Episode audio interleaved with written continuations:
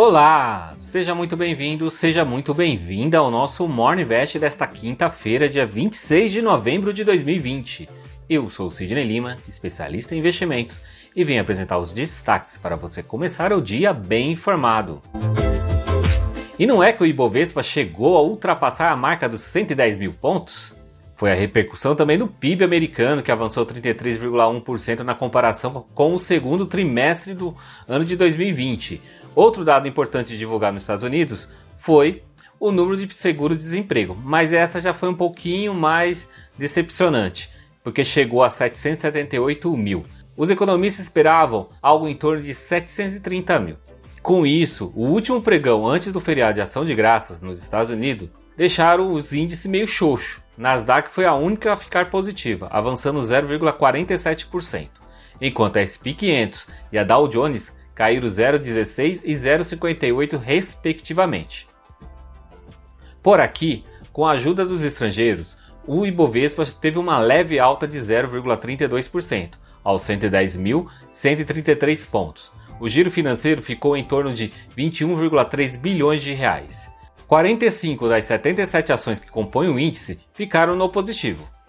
É bem provável que hoje não teremos tanta volatilidade, devido ao feriado de ações de graça nos Estados Unidos. A moeda americana sofreu uma forte queda ontem, caindo 1,01%, sendo cotada R$ 5,32. Sobre as vacinas, a Pfizer encaminhou dados referentes aos estudos à Anvisa e também protocolou o pedido de aprovação da sua vacina contra o coronavírus para começar a ser aplicada aqui no país. Nos indicadores de juros futuros DI para janeiro 2022, perde 6 pontos base a 3,34. DI para janeiro 2023 recua 7 pontos base a 5,12. E DI para janeiro 2025 cai 7 pontos base a 6,94.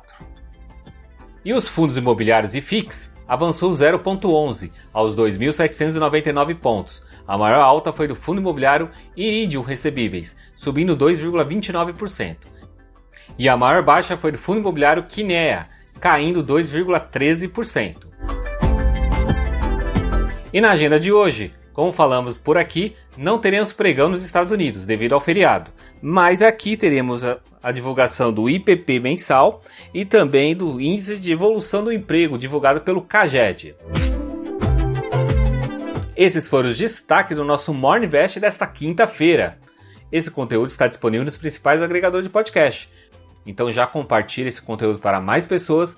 Tenha um ótimo dia e eu te encontro amanhã aqui nesse mesmo canal. Então, até lá!